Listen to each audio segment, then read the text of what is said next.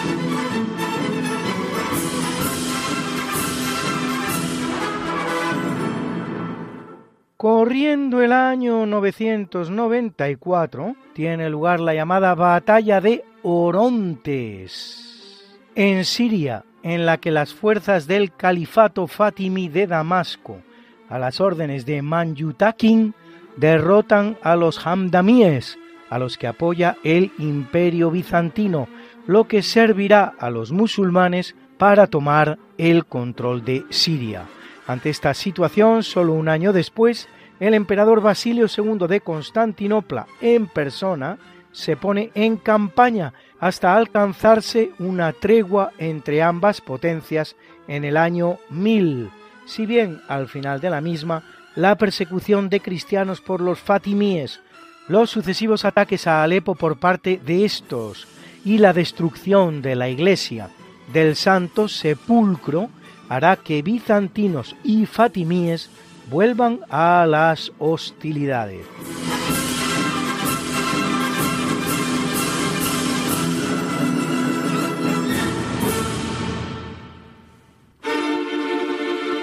En 1187, Saladino comienza el sitio de Jerusalén, que finalizará 12 días después y pondrá fin al reino cristiano del mismo nombre que se había constituido en 1099, con la primera cruzada. No ha llegado a durar un siglo.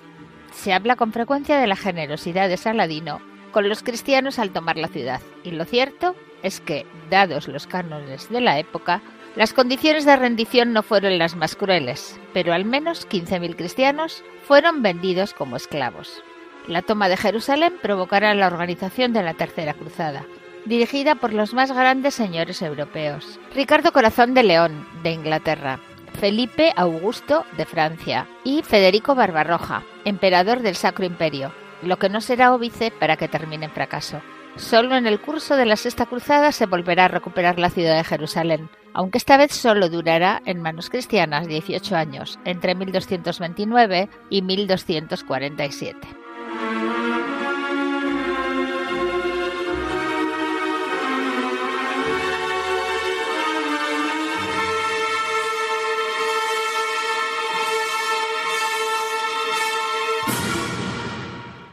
En el capítulo siempre fecundo de la conquista, colonización y evangelización de América por los españoles que va a permitir a los indígenas americanos el tránsito del neolítico al renacimiento en apenas dos generaciones, un tránsito que a los europeos había costado siete mil enteros años, en 1514 Fray Bartolomé de las Casas, que venía realizando una severa crítica de la institución de la encomienda, a pesar de ser él mismo encomendero y de los importantes, renuncia a dicha encomienda de la que es titular y decide regresar a España al objeto de denunciar los abusos cometidos en América con los indios. En España, Fray Bartolomé será escuchado ampliamente y hasta recibido varias veces nada menos que por el regente, el cardenal Cisneros, como más adelante también por el mismísimo emperador Carlos V. La encomienda era una institución que se estableció en América en la que, en pago del trabajo de los indígenas para los colonizadores españoles, estos venían obligados a subvenir a sus necesidades y a darles formación y evangelizarlos, una obligación que los señores españoles no siempre proporcionaban de manera satisfactoria, y que dio lugar a evidentes abusos. En 1509 ya se le había impuesto un límite de dos años al tiempo que un indígena podía pasar sometido a una encomienda. Y en 1542, mediante las llamadas leyes nuevas y considerando que los indios ya habían tenido tiempo suficiente para formarse y evangelizarse, el emperador Carlos abole definitivamente la institución.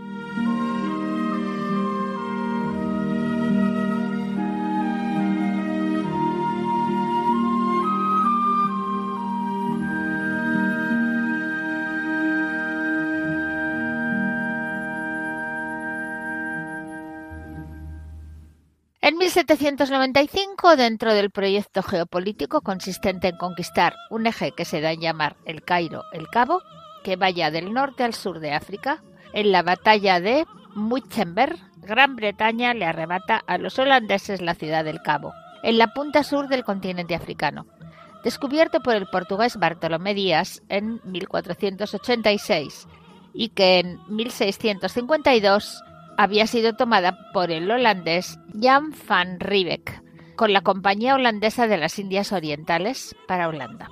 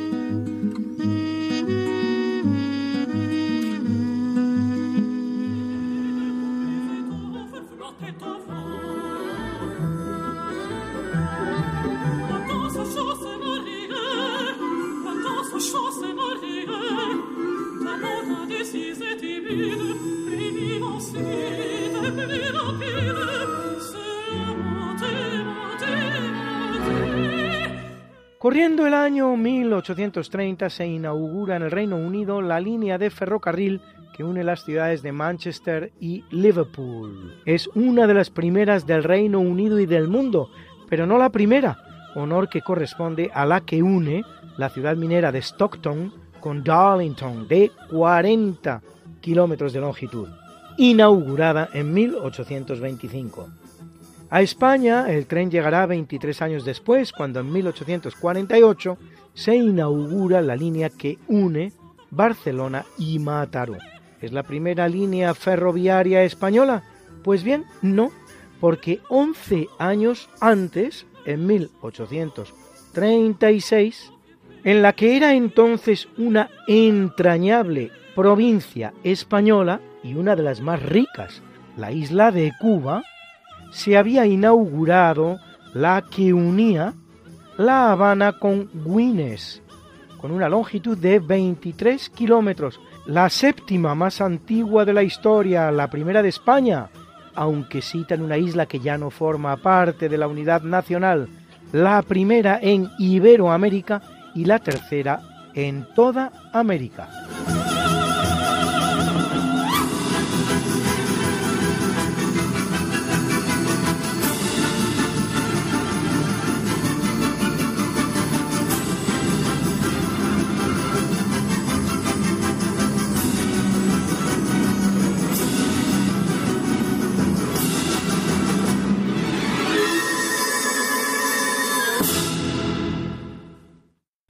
En 1840, durante la minoría de edad de la reina Isabel II de España, tras los sucesos revolucionarios de julio en Barcelona y finalizada la guerra carlista con el llamado Abrazo de Vergara, el general Baldomero Espartero, príncipe de Vergara, de ideología liberal progresista, asume la regencia de la reina niña, reemplazando a su madre, la reina gobernadora María Cristina de Borbón, con la que mantiene una abierta hostilidad. En 1868, vacante la corona de España, Espartero llega a recibir una oferta para ceñirla, oferta que rechazará y que finalmente acabará aceptando el italiano Amadeo de Saboya. No sabía dónde se metía.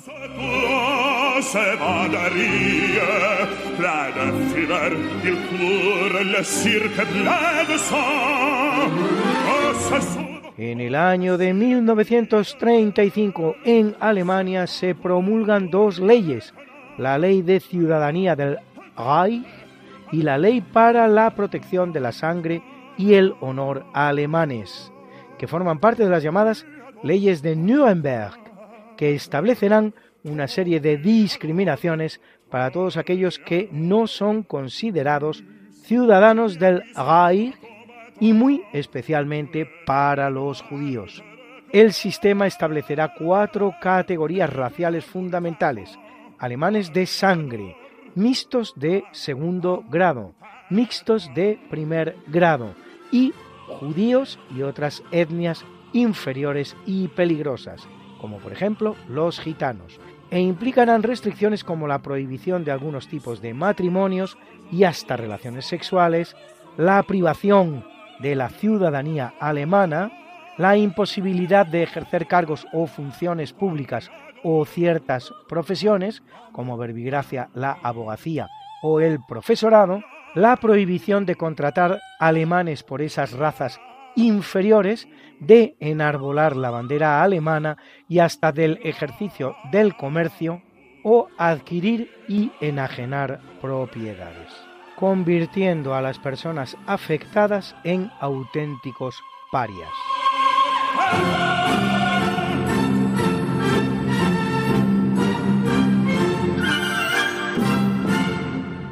En 1940, durante la Segunda Guerra Mundial, en el marco de lo que se llama la Batalla de Inglaterra, que había empezado en julio, dos meses antes, consistente en el bombardeo diario de varias ciudades británicas y particularmente Londres, se produce la llamada Battle of Britain Day, algo así como Día de la Batalla Británica.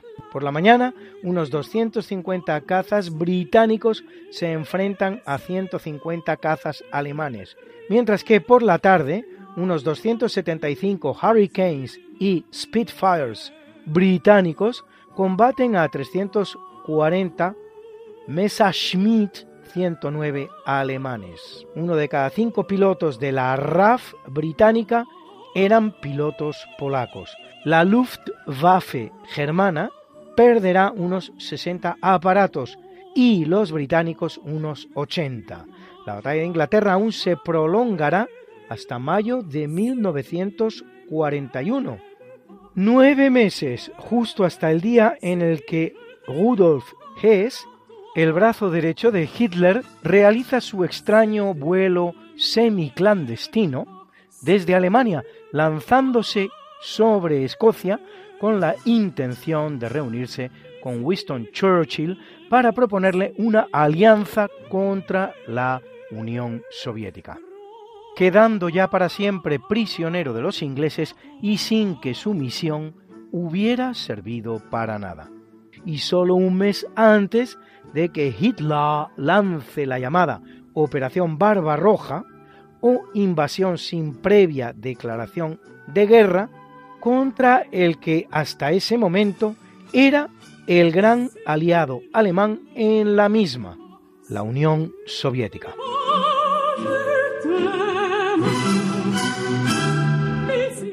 Fernando Garrido, uno de los grandes especialistas en España y en el mundo de la División Azul, nos cuenta un episodio muy poco conocido concerniente a ella. Luis, te voy a narrar el incidente de Chamberí. Bueno, eh, tras la orden de Franco del regreso de la División Azul a España, que se inicia en octubre de 1943, un importante número de jefes y oficiales españoles exigieron la permanencia de las tropas españolas en Rusia, es decir, se negaban a que la División Azul fuera repatriada.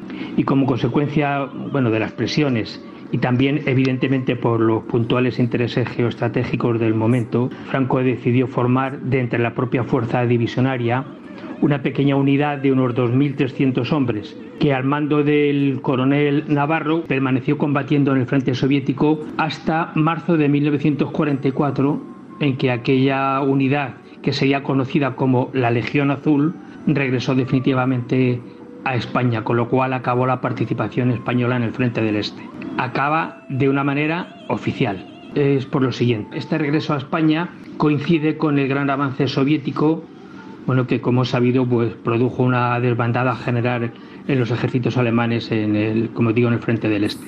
En aquel mare magnum, algunos soldados españoles miembros de la Legión Azul o incluso divisionarios que permanecían heridos curando sus heridas en los hospitales de retaguardia, pues fueron concentrados en Riga y fueron de nuevo movilizados por el ejército alemán para ser trasladados a Berlín, desde donde junto a los que se llamaban factores, que eran trabajadores españoles residentes en Alemania, ya bajo mando alemán y como soldados alemanes, fueron trasladados a Austria para reincorporarse al frente de guerra en zonas de Hungría y Checoslovaquia. Es decir, algunos soldados divisionarios, concretamente de la Legión Azul, como digo, algunos heridos y algunos factores españoles, es decir, trabajadores residentes en Alemania, ya como soldados puramente alemanes y bajo mando alemán, se incorporan de nuevo al combate. Meses más tarde, tras la derrota definitiva de Alemania, pues muchos de aquellos combatientes de última hora, intentaron regresar a España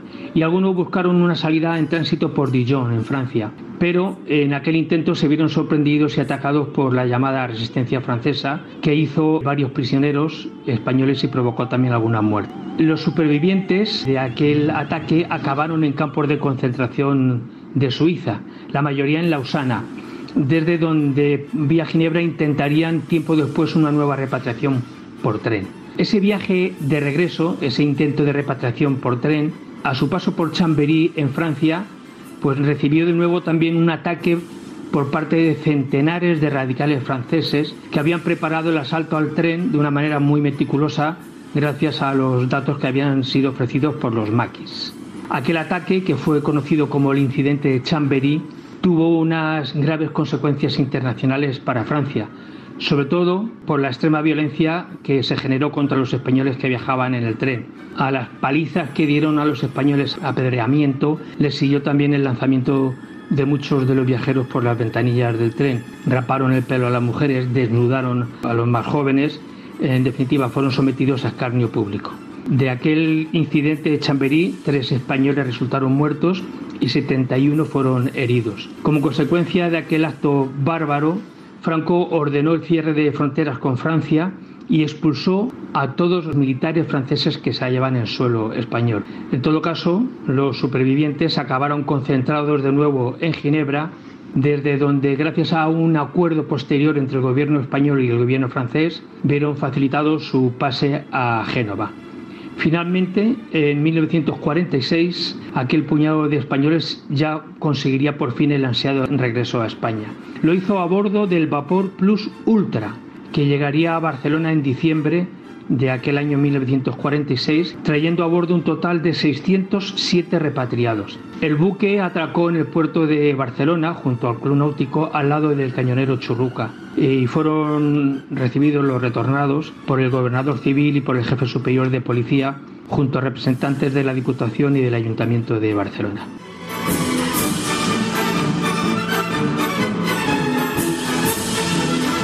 Por el año 1949 cuando el fundador de la CDU alemana, Unión Demócrata Cristiana, Konrad Adenauer, gracias a los votos de su partido y a los de los liberales, es elegido por el Bundestag tras las primeras elecciones democráticas celebradas en la Alemania federal después de la derrota en la Segunda Guerra Mundial, primer canciller de la República Federal Alemana, puesto en el que se mantendrá hasta 1963, 14 años, hasta que a los 87 de edad es sucedido en el puesto por su compañero de partido Ludwig Erhard.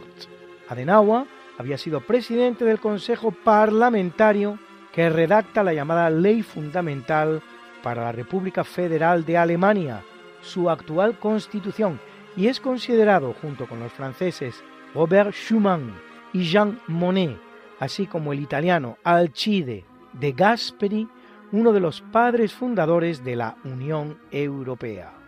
Desde la ruina de la Segunda Guerra Mundial, Adenauer lidera su país hasta convertirlo en la locomotora de Europa, manteniendo buenas relaciones con los otrora enemigos Francia, Reino Unido y Estados Unidos. Antes de la guerra, Adenauer había sido uno de los líderes del llamado Partido de Centro durante la República de Weimar, ejerciendo como alcalde de Colonia y como presidente del Consejo de Estado de Prusia.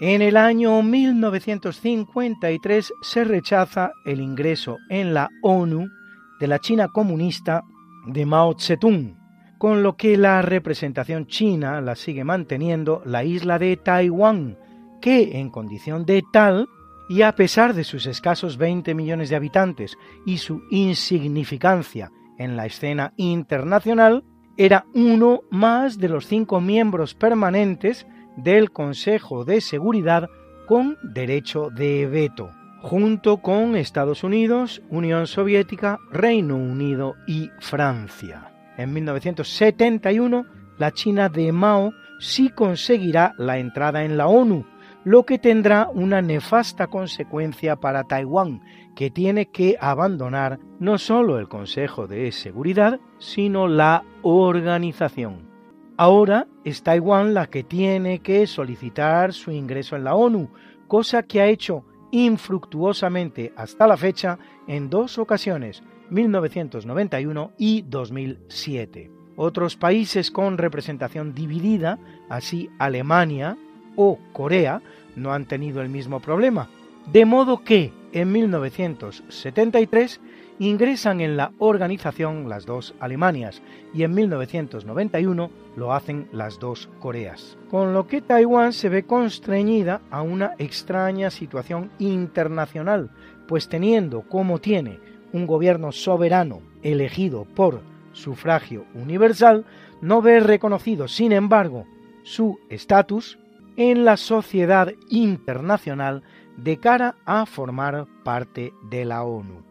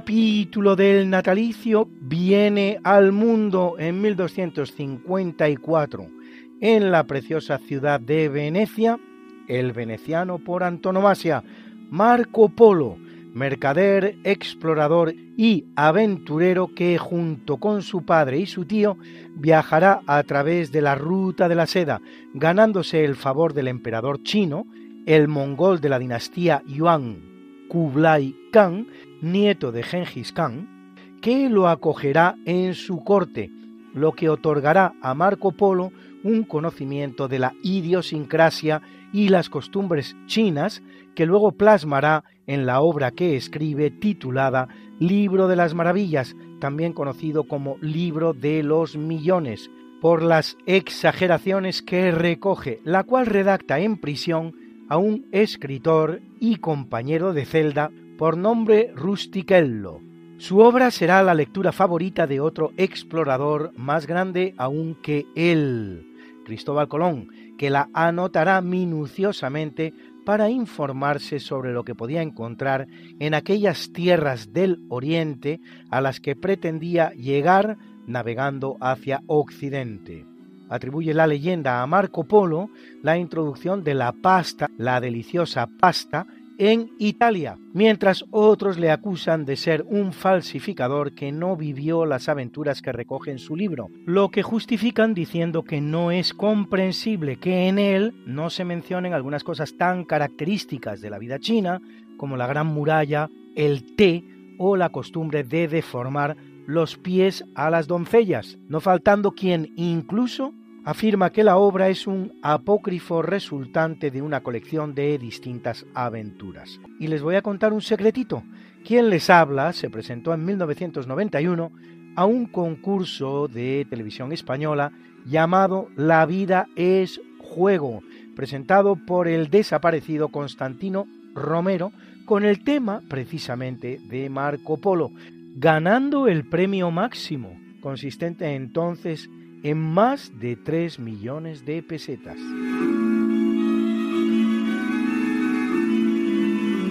Un hombre nos pide paso. Escucha su historia. Hola, soy una imagen generada por inteligencia artificial de Pedro Calderón de la barca Ienao, y os voy a relatar mi vida. Muchos me recordaréis por mi verso, ese ejército que ves vago al hielo y al calor, la república mejor y más política es del mundo, en que nadie espere que ser preferido pueda por la nobleza que hereda, sino por la que él adquiere.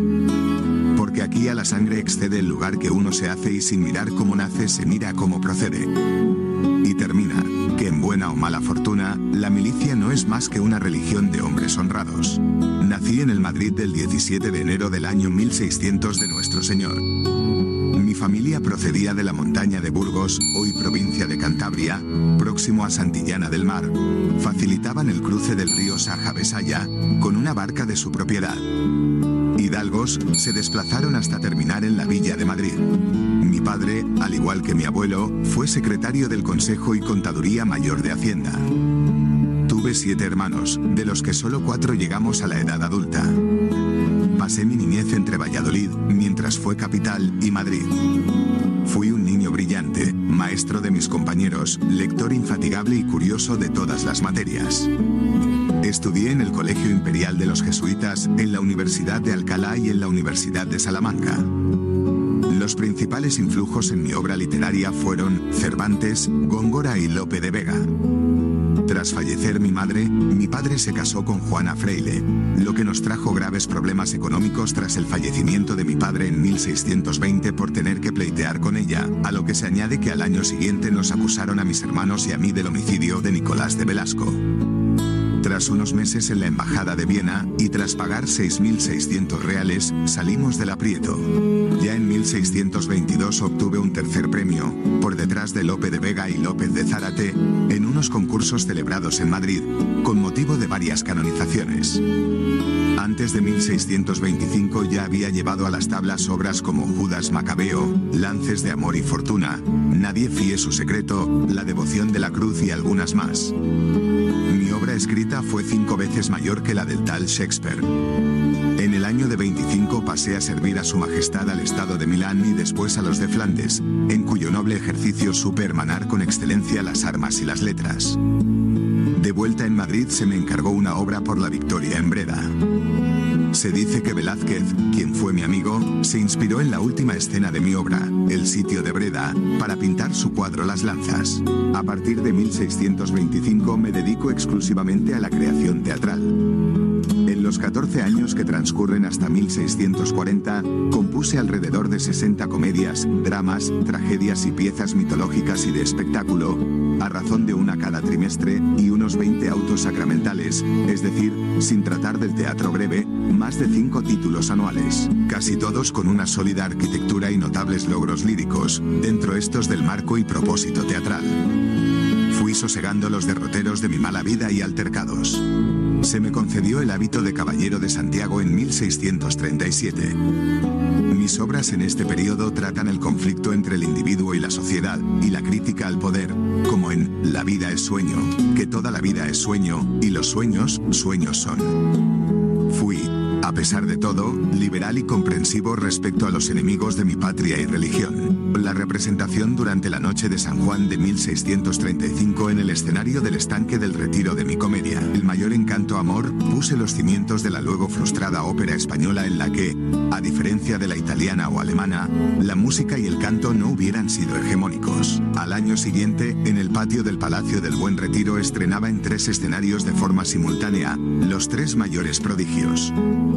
A los 40 años me presenté voluntario a la Caballería Pesada Coracera, donde serví durante dos años en las campañas de Cataluña, destacándome en Tarragona y Lérida, ante los peligros sediciosos que se alumbraban. Mi última acción de guerra tuvo lugar en la célebre carga de caballería de los 300 jinetes de Rodrigo de Herrera contra la artillería francesa, en 1642 murió la bella reina Isabel de Borbón el 6 de octubre de 1644, dando pretexto luctuoso para el cierre de los teatros, por lo que se cortaron mis ingresos en esa época. Al año siguiente perdí a mi hermano José, ya maestre de campo, o general, y con una notable hoja de servicios, cayó ante fuerzas francesas muy superiores en junio de 1645, en la defensa del estratégico puente de Camarasa, sobre el Segre, peleando con todo esfuerzo y quedando hecho pedazos en el campo. Dos años después falleció mi otro hermano, Diego, por lo que me vi solo y sin opciones de ayuda.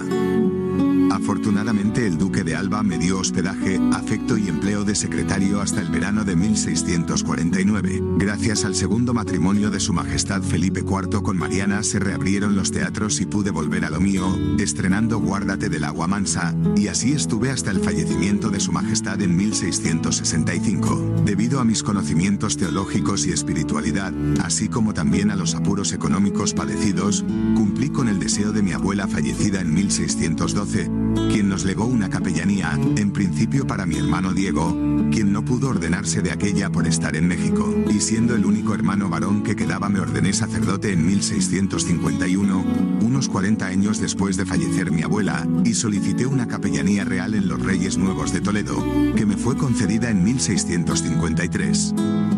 Así estuve viviendo épocas en Madrid y en Toledo. Pasé unos cuantos años en el Coliseo de Buen Retiro, estrenando obra tras obra. La fiera, el rayo y la piedra, el monstruo de los jardines, Andrómeda y Perseo, etc. Y es que si Lope fue el monstruo de la naturaleza, yo fui el monstruo de los ingenios. Ado y divisa de Leonido y de Marfisa, en 1680, para la fiesta teatral por la boda de Carlos II con María Luisa de Orleans, fue mi última comedia, obra de gran espectáculo y de montaje más costoso, permaneciendo en cartel otros 21 días seguidos, número increíble para entonces. El 20 de mayo de 1681 redacté mi testamento. El domingo 25 de mayo, hacia el mediodía, experimenté una congoja, que fue en aumento. A las doce y media fallecí. La ceremonia de mi entierro, dispuesta por mí mismo, llevándome descubierto hasta la cercana parroquia de San Salvador, fue mi última representación. Mis restos reposaron en un nicho de la capilla de San José de aquella iglesia durante 160 años. Después fueron objeto de cinco traslados, en los años 1841, 1869, 1874, 1880 y 1902, siempre con gran solemnidad, ovaciones populares, poemas, participación de altas autoridades y tropas y hasta, en la ocasión del sexenio revolucionario, una salva de 100 cañonazos. Quedando mis restos finalmente en la iglesia de San Pedro, al norte de la glorieta de San Bernardo los desórdenes madrileños de la Guerra Civil de 1936 mis restos fueron profanados, de modo que no se saben dónde están o quién los tiene. Compuse en vida, en total, más de 110 obras dramáticas extensas, tipo comedia, y otras 5 en colaboración con Montalbán, Rojas Zorrilla, Coelho, Belmonte, Zabaleta y Cáncer, cerca de 80 autos sacramentales y un número indeterminado de piezas cortas. Y recordad, yo sueño que estoy aquí, de estas prisiones y soñé que en otro estado más lisonjero me vi. ¿Qué es la vida? Un frenesí. ¿Qué es la vida? Una ilusión, una sombra, una ficción, y el mayor bien es pequeño. Que toda la vida es sueño, y los sueños, sueños son. Es una producción de Roberto Rey en su canal de YouTube Herramientas contra la leyenda negra.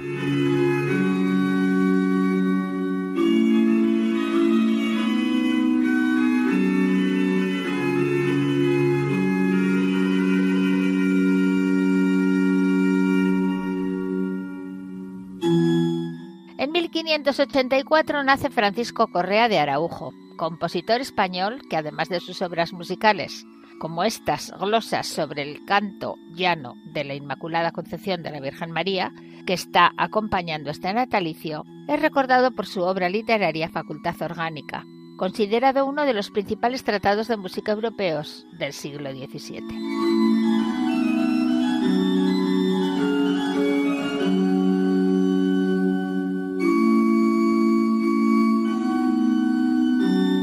En 1613 nace François de la Rochefoucauld, duque de la Rochefoucauld, prolífico escritor recordado sobre todo por sus máximas, recogidas en sus reflexiones o sentencias y máximas morales, que contiene hasta 700. Su bisabuelo François Conde de la Rochefoucauld había sido una de las víctimas de la masacre del día de San Bartolomé del año 1572, en la que en el curso de una sola noche fueron pasados a cuchillo no menos de 20.000 hugonotes, así llamados los protestantes franceses.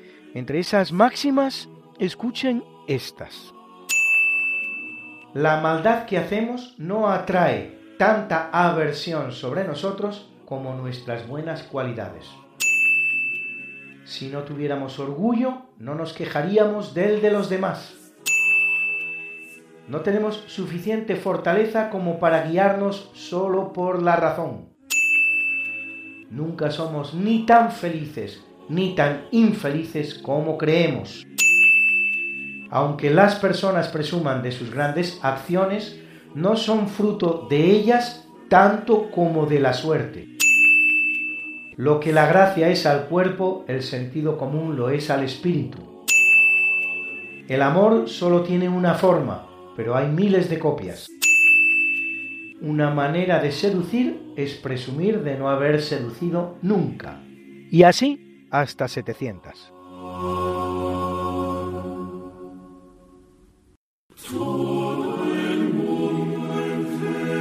En 1739 el que nace es Juan de Villanueva arquitecto español de estilo neoclásico, que trabaja sobre todo en Madrid y el Escorial. Autor de obras como el Gabinete de Historia Natural, hoy Museo del Prado, el Real Observatorio de Madrid, que llegó a tener el mejor telescopio del mundo, construido por William Herschel y destruido por los franceses durante la francesada, o la reconstrucción de la Plaza Mayor de Madrid tras el incendio de 1790, convirtiéndola en plaza porticada. Fuera ya de Madrid construye la Escuela de Guardiamarinas de Cartagena.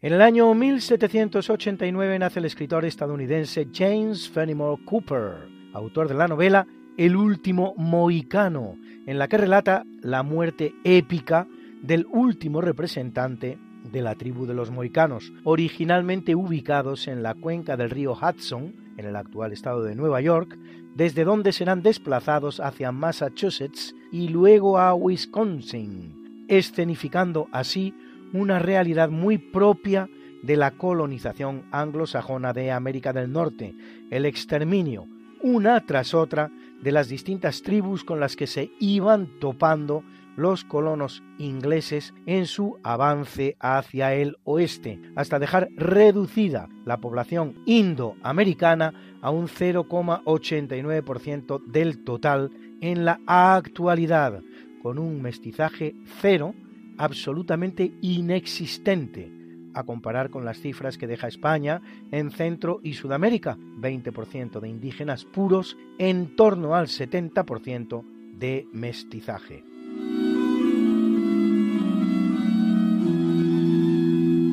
En 1890 viene al mundo Agatha Mary Clarissa Miller, más conocida como Agatha Christie, por el apellido de su marido.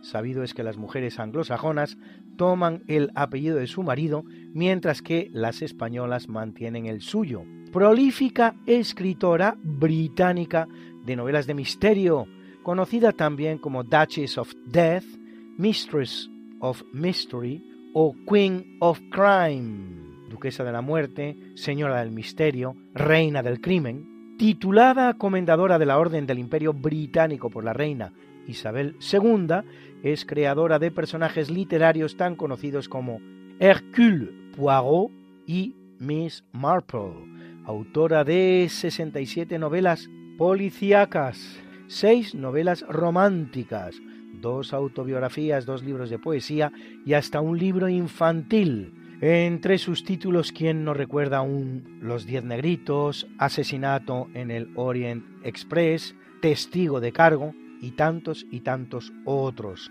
Ha vendido unos 3.000 millones de libros. Se dice pronto, ¿eh? Un libro a cada tres seres humanos. Considerada la novelista que más libros ha vendido en toda la historia.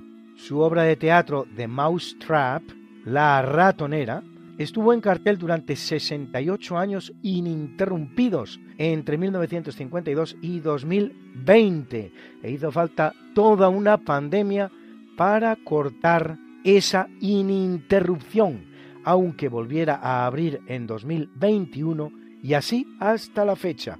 Más de 10 millones de personas han pasado ya por taquilla hay que ser Agatha Christie para conseguir algo así.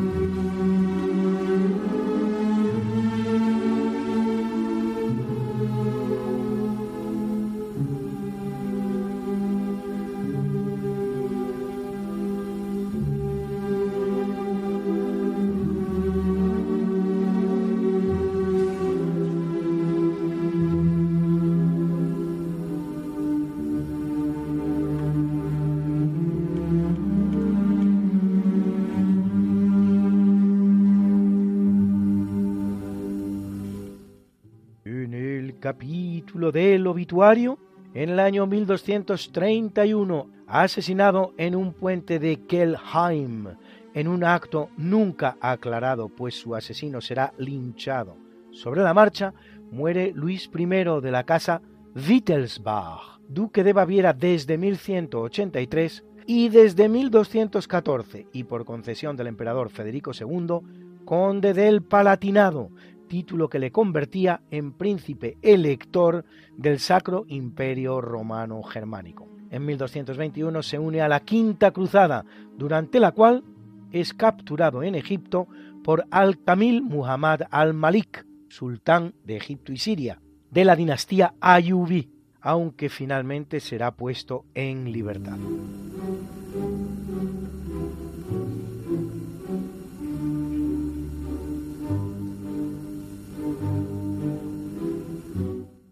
En 1824 el que muere es Luis XVIII, Luis Stanislao en la pila bautismal, hijo de Luis el Delfín y de María Josefina de Saboya. nieto de Luis XV, hermano de Luis XVI. El que fuera guillotinado en la Revolución Francesa. Luis XVIII tendrá un primer reinado muy breve, interrumpido por el llamado Imperio de los Cien Días cuando Napoleón huye de la isla de Elba y recupera el poder. Y un segundo reinado de diez años, entre 1815 y 1824, que cabe definir como de monarquía constitucional e intento de reconciliación después de la Revolución Francesa, durante los cuales manda España los 100.000 hijos de San Luis, para poner fin al llamado trienio liberal español, sucedido al morir sin descendencia por su hermano Carlos X, que realiza un conflictivo intento de retorno al antiguo régimen.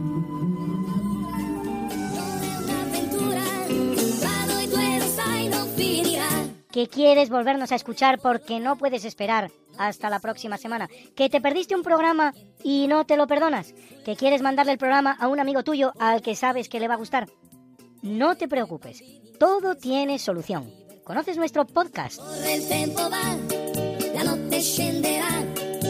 Introduce en la red. Podcast Radio María, esta no es una semana cualquiera, y entrarás en el mundo mágico de la historia, con todos los programas que hemos emitido hasta la fecha Miles y miles de minutos de historia de la buena, contada con honestidad, con rigor, de manera escueta y entretenida.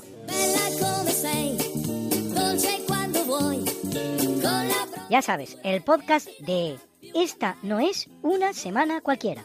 Para oír la radio cuando tú quieras, donde tú quieras y con quien tú quieras.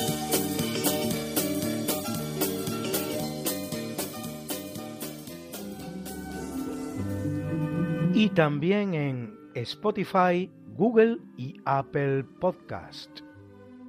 Y es un día de luto para la música, pues en 1908 muere el gran violinista español, uno de los grandes de la historia, Pablo Sarasate, compositor del maravilloso Zapateado, que tantas veces nos acompaña. Claro, Mariate, es que es la banda sonora de nuestros sabios españoles. Y en 1957, en Finlandia, el compositor sinfónico Jan Sibelius representante del movimiento musical nacionalista finlandés. A su genio debemos este vals triste, Opus 44, tan apropiado para nuestro obituario que están ustedes escuchando.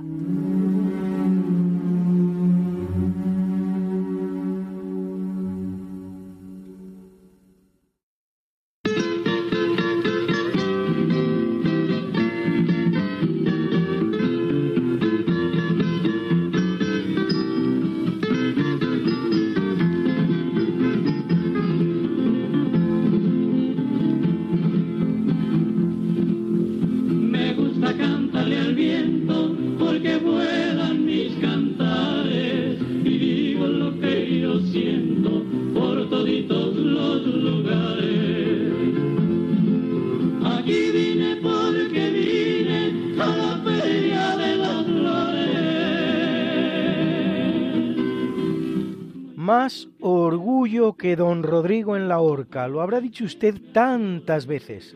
Pero ¿sabe de dónde viene? El gran Alberto se lo cuenta. Tiene más orgullo que don Rodrigo en la horca. Esta frase se refiere a don Rodrigo de Calderón. Este fue un español, nació en Mamberes en 1576 era de padre español y madre holandesa y se metió como soldado en los ejércitos españoles. Fue ascendiendo, llegó a capitán y le destinaron al lado del duque de Lerma. El duque de Lerma era por entonces válido de Felipe III y parece ser que este era un hombre valioso, muy trabajador y bueno, se convirtió en el válido del válido, o sea, en el válido del duque de Lerma. Mientras estuvo reinando Felipe III, se granjeó la enemistad tanto el duque de Lerma como él de los nobles de la corte porque eran muy insolentes, trataban mal a la nobleza, eran muy despótico y además una gran fortuna en negocios, la verdad que un tanto ilícitos y ilegales. Pero entonces los opositores a estos dos pensaron que tenían que caer. ¿Forma de acercar al duque de Lerma? Pues que cayese primero Rodrigo de Calderón. Y efectivamente, Empieza todo cuando la reina Margarita va a dar a luz y en el parto muere ella. Entonces a este le acusan de hechicero. Con lo cual eh, el pueblo se vuelve contra él y es un poco querido. A la muerte de Felipe III le sucede su hijo Felipe IV. Y entonces al propio Calderón le meten en la cárcel, le dan tortura, le tumban el potro, le descoyuntan los brazos, pero él solo reconoce que mandó matar a un soldado en Flandes cuando estuvo embajador, un tal Juan de Juaras. Todo lo demás dice que no, que es inocente, pero el castigo lo recibe con una gran estoicidad. Trasladado a Madrid, entra en la cárcel esperando que le decapiten y efectivamente, cuando llega la hora de su ejecución, le trasladan de la cárcel a la Plaza Mayor, él se comporta con gran entereza y orgullo, de altivez también en cierta manera. Bueno, parece ser que subió al caso por su propio pie, eso sí, ayudado por el confesor porque estaba muy dañado por las torturas. Y bueno, cuando le dice al verdugo que cumpla con su deber, el verdugo le pide perdón y le dice que bueno, que ponga la cabeza que se la va a decapitar. Y él le dice, no, por Dios, por el cuello, que soy noble y tengo derecho a que se me mate por delante y no por detrás. Y el verdugo le degüella. El pueblo de Madrid, que había estado siempre en contra de él, al ver su actitud, empieza a cogerle simpatía. Pues bueno, esta es la historia de Rodrigo Calderón. He de decir que el duque de Lerma caería más tarde, pero como dijeron las coplas, para no morir ahorcado, el mayor del ladrón de España se ha vestido de colorado, es decir, que le hicieron cardenal. Y por eso no pudieron ejecutarle. Bueno, pues esto es todo y mañana será otro día.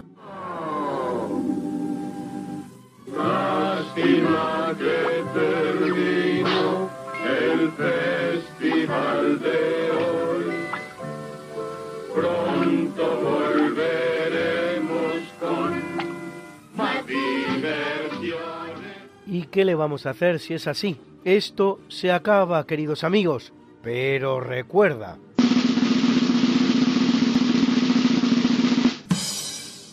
la historia es el mar, la vida es la gota. Ludovico Antiguo. Y de igual manera que lo hacemos en cada programa, presentamos para terminar la mucha buena y variada música que nos ha acompañado hoy como siempre.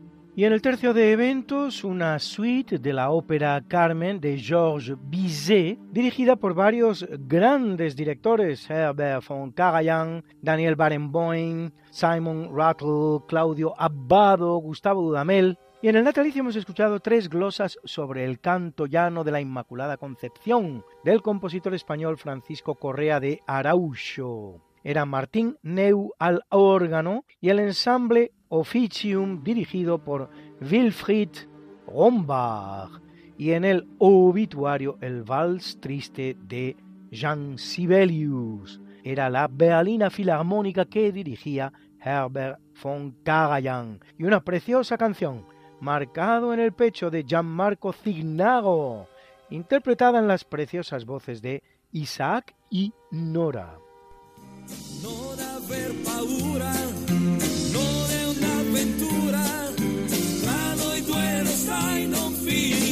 Esta no es una semana cualquiera, a que teníamos razón. La historia, ¿cómo es? Y no como nos gustaría que fuera. Hasta el próximo programa. Se despiden de ti. Mariate Aragonés. Y Luis Antequera. Pero yo te veo muy pronto en el programa de Javier Ángel Ramírez, Diálogos con la Ciencia, el jueves a las 12 de la noche, o lo que es lo mismo, el viernes a las 0 horas, con nuevos episodios de nuestra apasionante historia. No te lo pierdas. Les hemos ofrecido en Radio María esta no es una semana cualquiera, con Luis Antequera y María Aragonés.